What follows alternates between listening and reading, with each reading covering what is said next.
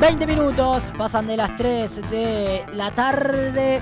Estamos comenzando el viaje radial hacia Japón para hablar un poquito de toda la cultura nipona, como siempre, con nuestro amigo Jero Wadoko, con nuestro amigo Jero Karoloe, que nos visita en esta rebelión fundamental cada 15 días. ¿Cómo le va, viejo? Bienvenido, ¿eh?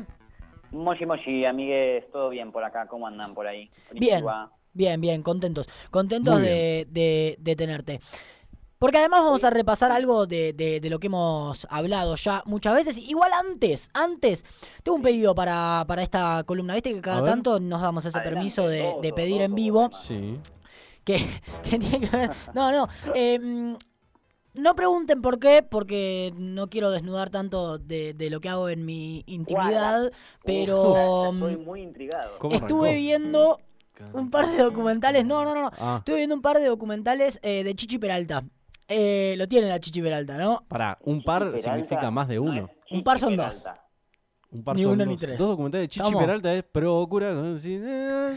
No, igual son más de dos. Eh, estuve picando un par, algunos, qué sé yo. Eh, Procura seducirme más. Pero Sí. no, pará, porque Chichi Peralta es el que toca las congas. Pero no el que canta. No, eso está, Claro. eso está Ah, claro. tienen razón. Eso es un conflicto que, que- que tomó repercusión mediática hace un tiempo. Terrible. Eh, Engaño.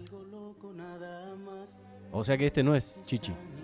Justo este, no sé, calculo que no, nunca cantó en realidad Chichi. Chichi No, no, es el el- referente de la banda, es como el frontman, Claro. pero, pero toca la- las congas. ¿Y cómo llegamos a Japón?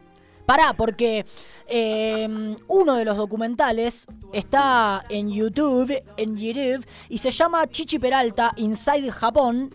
No, Porque mm, la pegó mucho en Japón, Chichi Peralta. Es muy Genial. capo, muy, muy, muy capo en Japón. Lo quieren mucho, No sobre todo después de, de- de su época recontra gloriosa de, de procura, procura y, Sí. y- Claro, y algunas canciones. Tiene una más, tiene un hit más que ahora no, no se me viene a la cabeza.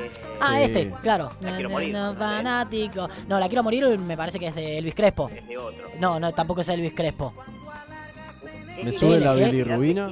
Hubo como un periodo de tiempo ahí en los primeros 2000 que salí, proliferaron todo ese tipo de, de cantantes y músicos que tienen un timbre muy parecido y se me mezclan todos. Es como un Sí. piso de Chichi Peralta. Pero no, no, es de, de Dark Latin Groove, DLG, eh, Ah. la quiero la quiero morir. ¿Saben Eh, cuántos la quiero conté una vez? 11. Hay y- que decir 11 veces la quiero, la quiero, la quiero. ¿Quieren hacer una rondita? No, no, No, no, no, no. llegamos, Eh, mm, eh, ya lo vamos a hacer. Eh, mm, me sale muy bien, ¿eh? eh pará, pero eh, lo importante era eso. eh, hay, tiene una historia muy cercana, Chichi Peralta, con, con Japón, Japón. que, Bien, te invito a que, a, que, a que la veas porque es interesante, sí. Gracias por, por toda esa hermosa data. O sea, nivel de esa data hermoso. Por favor. Lo, lo voy a, lo voy a buscar. Después pásamelo el nombre. Eh, ¿Cómo era? Eh, Inside. Inside Japan. Está, no Ah, está tremendo. traducido y se escucha Claro. bastante como el culo, pero está en YouTube y, y está bueno. Pero la está interesante. está intacta. Sí, sí, sí, sí, sí. Cuarenta y pico minutos dura. Eh, está bien para, para ir picándolo un poquito. Me quedé con un montón de información afuera, ¿no? Por, por no entender el idioma, pero eh, ahí, Claro. ahí está, ahí está. Perfecto, bueno, tomamos nota para una próxima sección de contenido bizarro de Rincón, de Rincón. Nipón. Hoy vamos a estar hablando de algo con lo que venimos machacando Sí. y machacando prácticamente desde que arrancó esta sección el año pasado, que es el famoso periodo Edo, ese periodo histórico en el cual eh, los y las japoneses eh, durante 250 años más o menos vivieron un periodo de paz totalmente inusitado, así que vamos a estar, seguramente nos van a quedar cosas afuera y las vamos a, a- a complementar en la, en la próxima salida, pero hoy vamos a hablar de cómo se llega a este periodo Edo, cómo funcionó el tema este para poder mantener la paz y el aislamiento estricto que, sufrió Japón también durante estos 250 años. Ustedes, creo que cuando, cuando hablamos de, los samuráis, de la zona Bugeisha, habíamos dicho que los japoneses dividen su historia en periodos históricos. El periodo de la restauración Meiji es uno, el periodo Edo es otro, el periodo Kamakura, y mm, ellos se dedican a eso para, para poder entender mejor su historia y también para darle ciertas improntas políticas. El periodo anterior al periodo Edo, que es el Asuchi Momoyama, eh, va a haber muchos nombres raros. Si ustedes eh, me quieren preguntar algo, me frenan, levantan la manito como Sí, hemos hecho antes Dale. y, y respondemos todas las dudas. El periodo anterior, el Asuchi Momoyama, que fue de 1573 hasta 1603, o sea, solo 30 años, fue un periodo de tiempo en el cual el daimyo Toyotomi Hideyoshi consagró su poder, se convirtió en la persona más poderosa de Japón y sentó las bases que después se usarían en el periodo Edo para poder gobernar. El error de este señor fue que cuando ya llegó, cuando ya era bastante viejo, al final de su vida tuvo la genial idea de invadir Corea, falló, le fue muy mal y como quedó resentido, la invadió de nuevo, Para. o sea, dos veces. Señor. En el medio de esa segunda invasión se Soltá. murió y la invasión se, se canceló. Y antes de morir, este señor que era, como digo, el hombre más poderoso de todo Japón, le dejó la custodia, la, la custodia de su hijo Hideyori a un tal Ieyasu Tokugawa. Este chico Hideyori iba a ser el heredero del poder en Japón, pero tenía cinco años. Entonces, eh, no, no iba a poder ejercer. Vieron que en la historia, en la historia mundial siempre pasa que llega un punto en que un monarca termina siendo una persona de, de menor de edad. El primer, la primera persona que pienso es en Tutankamón, el Tutankamón. faraón tan famoso Exacto, que era un murió muy niño. joven, claro, que Máximo el periodo de, Kirchner. gober- de gobierno de él fue muy corto, era, era muy niño, tenía, era, también había como coincidencia genética porque los padres de él eran primos, cosas de ese estilo, Claro, pero bueno, todo muy sano. está como esto que cada tanto llega alguien al poder que, que es menor de edad, tal es el caso de Hideyori. Y este tal Tokugawa, que era la mano derecha del padre de Hideyori, eh, eh, Toyotomi Hide- Hideyoshi le dice, por favor, cuida a mi hijo, asesoralo, Sí. eh, ayúdalo a gobernar, instruílo, enseñale a ser un buen monarca. ¿Cuántos Este años, Jero, perdón? ¿Cuántos años tenía? Eh, ¿El hijo? Sí, Cinco años tenía cuando perfecto. murió su padre. Era un infante total. claro. Y Tokugawa le dice, sí, dale, de una, yo te lo cuido y, y te lo saco bueno a tu hijito. Cuestión que. Hideyoshi se muere y Tokugawa dice, bueno, listo, ahora es el momento de mi familia para gobernar. Tokugawa ya era una persona grande, debía tener más o menos 60 años para esta altura, no era una persona del todo joven, y decide hacerse con el poder y empezar a sublevar a un montón de fuerzas para poder tener eh, el control de Japón. Pero, o sea, su objetivo era ese, ser el- el- la persona con más poder en todo Japón.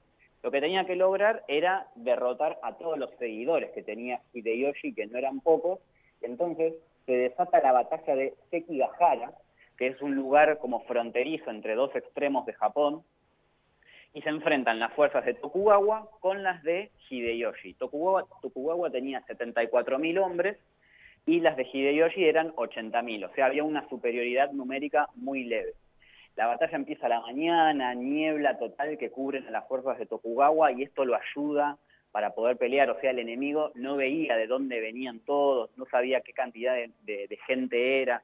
Imagínense, antes incluso de la salida del sol ya estaban todos ahí que tu ejército lo cubra una fuerza de neblina que no, que no permita que se vea cuántos son ni cómo están distribuidas las fuerzas. Y bueno, durante el primer tiempo la batalla queda a favor de Tokugawa por eso, porque no, lo, no podían ver a sus fuerzas. Pero bueno, la mañana avanza, se va moviendo el sol, la niebla se disipa y ya las fuerzas de él eran visibles y empieza a perder, precisamente por esta superioridad numérica de la cual la gente de Hideyoshi ah, tenía ventaja.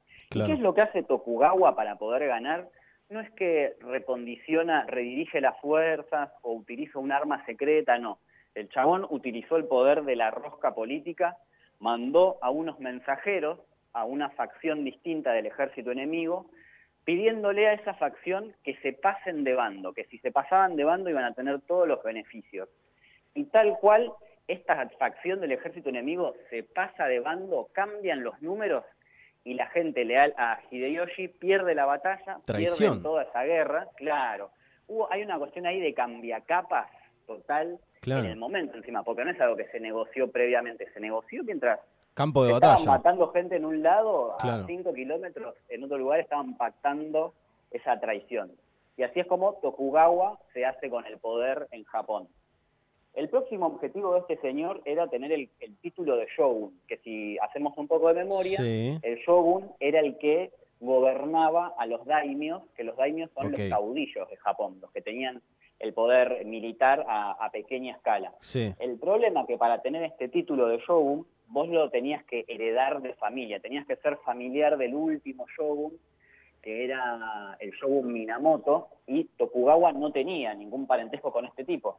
Y encima el título de shogun te lo entregaba el emperador, que como sabemos, el emperador no, no pinchaba ni cortaba, pero era una especie de figura diplomática, religiosa, era el hijo de los dioses en la tierra, o sea... Como los reyes ahora una- en Europa.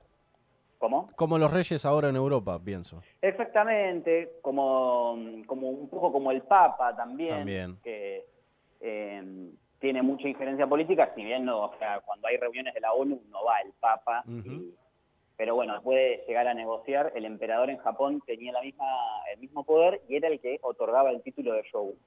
Entonces, ¿qué es lo que hace Tokugawa? Dice, bueno, yo tengo una manera de, de ser shogun. Le tengo que presentar un árbol genealógico, papeles medio truchitos, pero Truchado. tienen que ser lo suficientemente convincentes como para que no quede muy en evidencia que eran truchos. Entonces el chabón se la gasta toda en falsificar esos papeles, se los lleva al emperador, el emperador le pone el gancho y le dice, listo, vos a partir de ahora vas a ser el shogun de Japón. Y tiene poder total sobre, sobre Japón.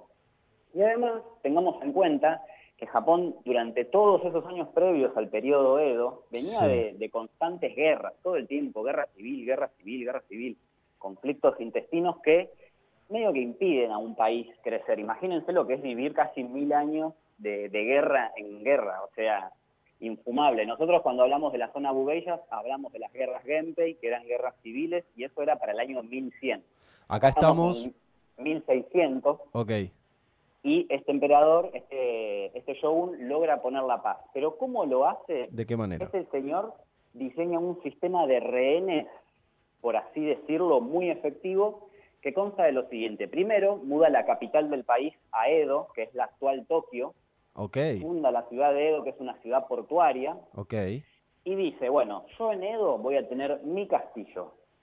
Y todos los daimios del país tienen que tener una residencia en Edo. Pueden tener su castillo en Osaka, en Nara, en Kamakura, en Hokkaido, o sea, pueden tener la casa donde nacieron, pero ustedes sí o sí, obligadamente, tienen que tener residencia en Edo, cerca mío, cerca del poder Permanente. del shogun. ¿Estamos hablando? Claro. Ok.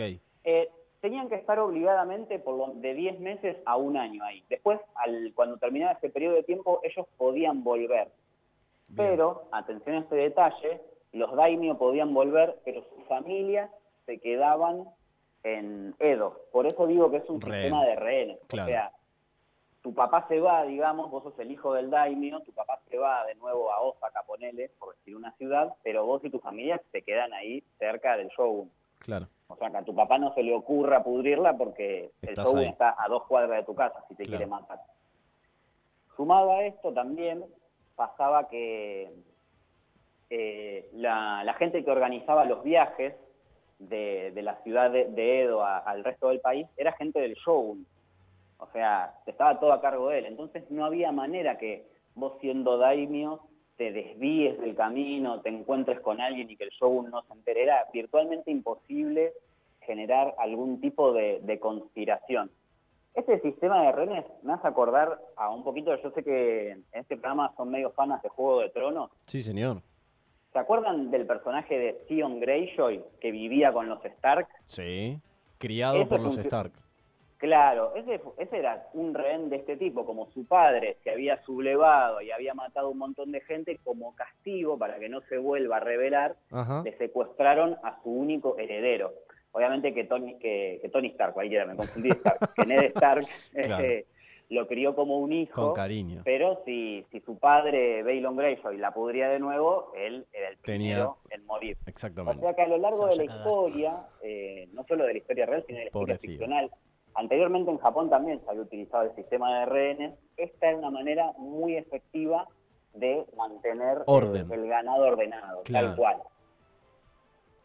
Y otro de los de las características grosas de, de este periodo Tokugawa fue el aislamiento, o sea, más o menos de 1630 a 1853, Japón Sí. no dejaba que nadie saliera ni entrara a Japón. Wow, o sea, fue antes de que existiera la nación argentina, antes de que existiera Estados Unidos, o sea, Se autoabastecían, evidentemente. Claro, ellos mantenían un comercio muy estrecho con China, y con Holanda. Porque pasa lo siguiente. Japón. Eh, al principio del periodo Edo, eh, el primer Tokugawa, este Tokugawa Ieyasu, como que dice, sí, bueno, vamos a mantener las relaciones internacionales como las tenemos hasta ahora.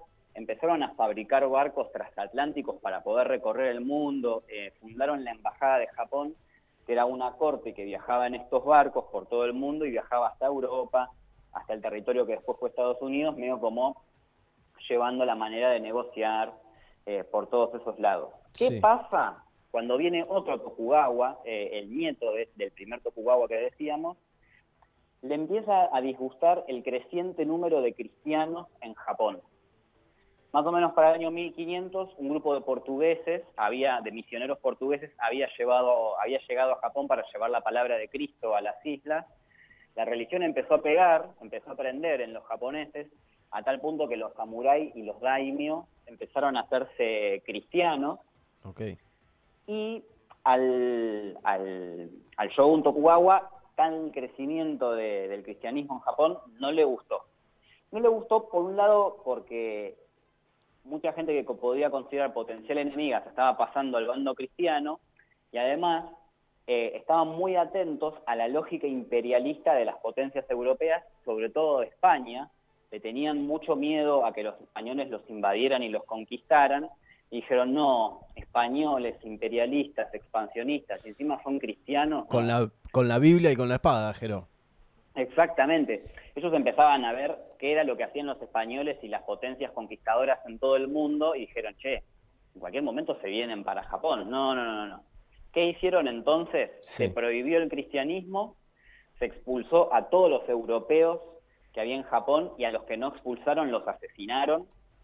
Se- como digo, se prohibió el cristianismo, pasó algo muy similar a lo que pasó en la primera etapa del cristianismo en Roma, que estaba prohibido, que se daban misas en catacumbas, que la gente era perseguida. Bueno, pasó algo muy similar en el 1600 en Japón, se expulsó a los cristianos, se los asesinó.